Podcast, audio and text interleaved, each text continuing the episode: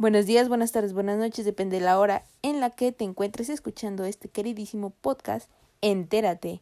Mi nombre es Lizeth Mendoza Esteban y mi colaboradora Girel Maday Claudio González. Hoy hablaremos de un tema súper importante, así que quédate.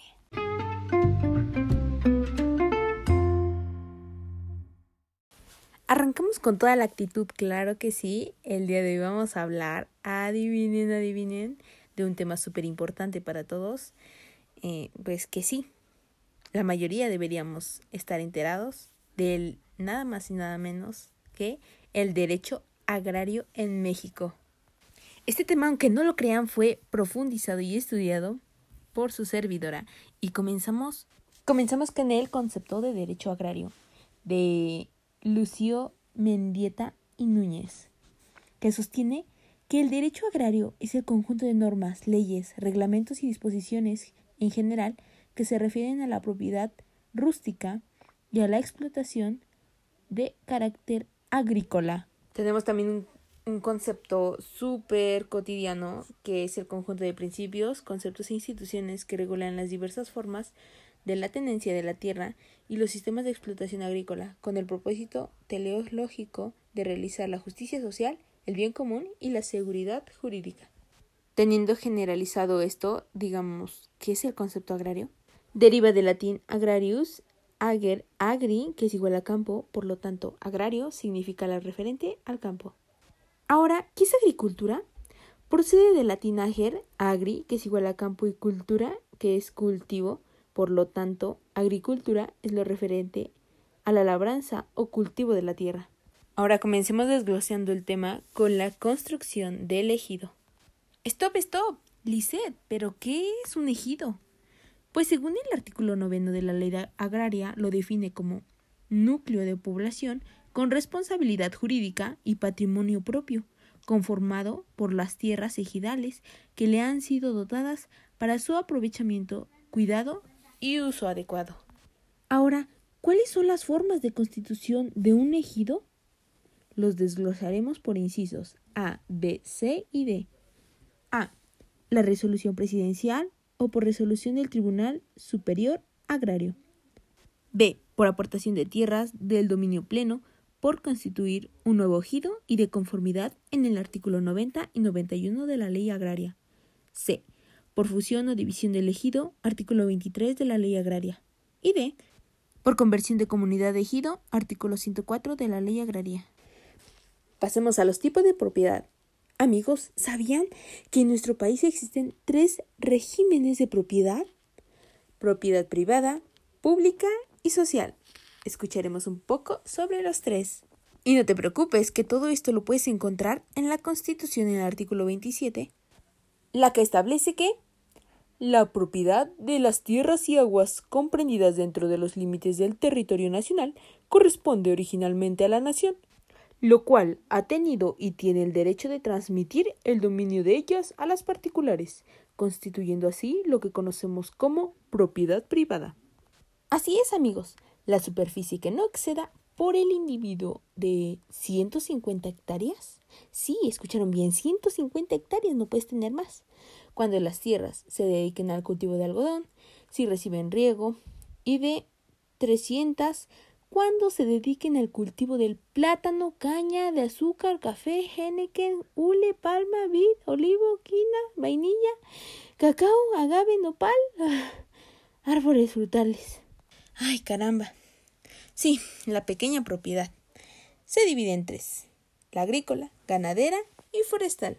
La agrícola, suelos utilizados para el cultivo de vegetales y no excede de las 100 hectáreas.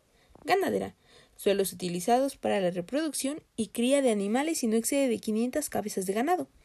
Forestal, suelos utilizados para el manejo productivo de bosques y selvas y no exceda de 800 hectáreas. Amigo, no te puedes pasar de eso, porque el gobierno te las quita. Lástima. Pasemos a propiedad pública, las que están constituidas por los bienes y derechos que forman parte del patrimonio nacional y se integran con los patrimonios de la Federación y las entidades federativas y los municipios. Sí, los públicos, como los parques, las vías públicas, las reservas naturales, empresas públicas, porque como lo dice, son públicas. Pasemos a la social, la cual está constituida por los ejidos, las comunidades, las colonias agrícolas. La figura más importante de la propiedad social es el ejido. Exacto, tú puedes estar viviendo en uno. Esta figura se conserva hasta nuestros días como propiedad comunal, dividida en parcelas. El ejido es un terreno comunal, situado en las afueras de una población que se destina a servicios comunes como pastos de ganado, se dividen en tres las tierras para el asentamiento humano, tierras de uso común como los bosques, pastos, montes, y las tierras parceladas.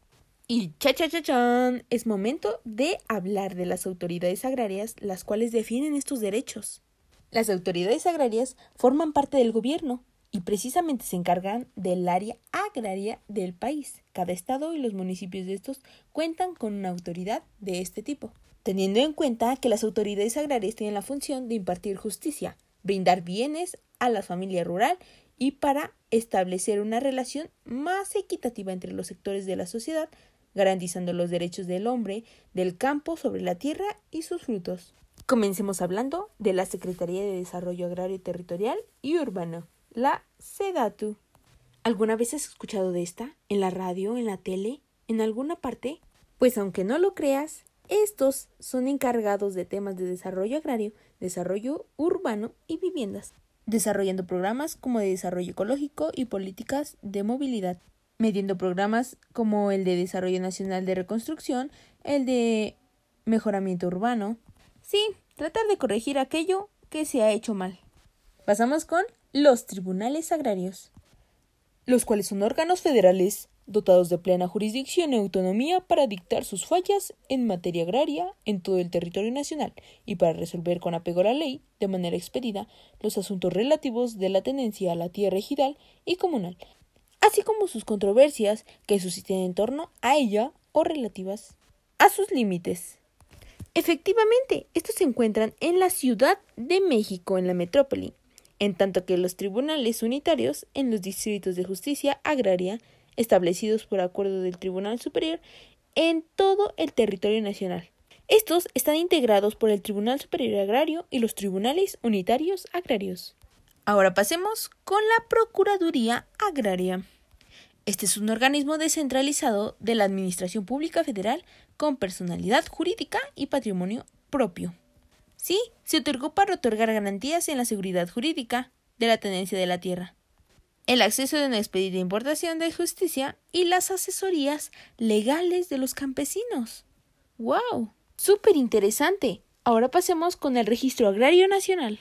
Sí, este es un órgano desconcentrado de la Secretaría de Desarrollo Agrario, Territorial y Urbano, el cual se encarga del control de la tenencia de la tierra ejidal y comunal y de brindar la seguridad jurídica documental derivada de la aplicación de la ley agraria. Ahora estás informado, amigo, así que ponte al tiro y que no te quieran ver la cara. Nos vemos en el próximo episodio. Entérate con Lisette Mendoza. Te espero en la siguiente. Bye.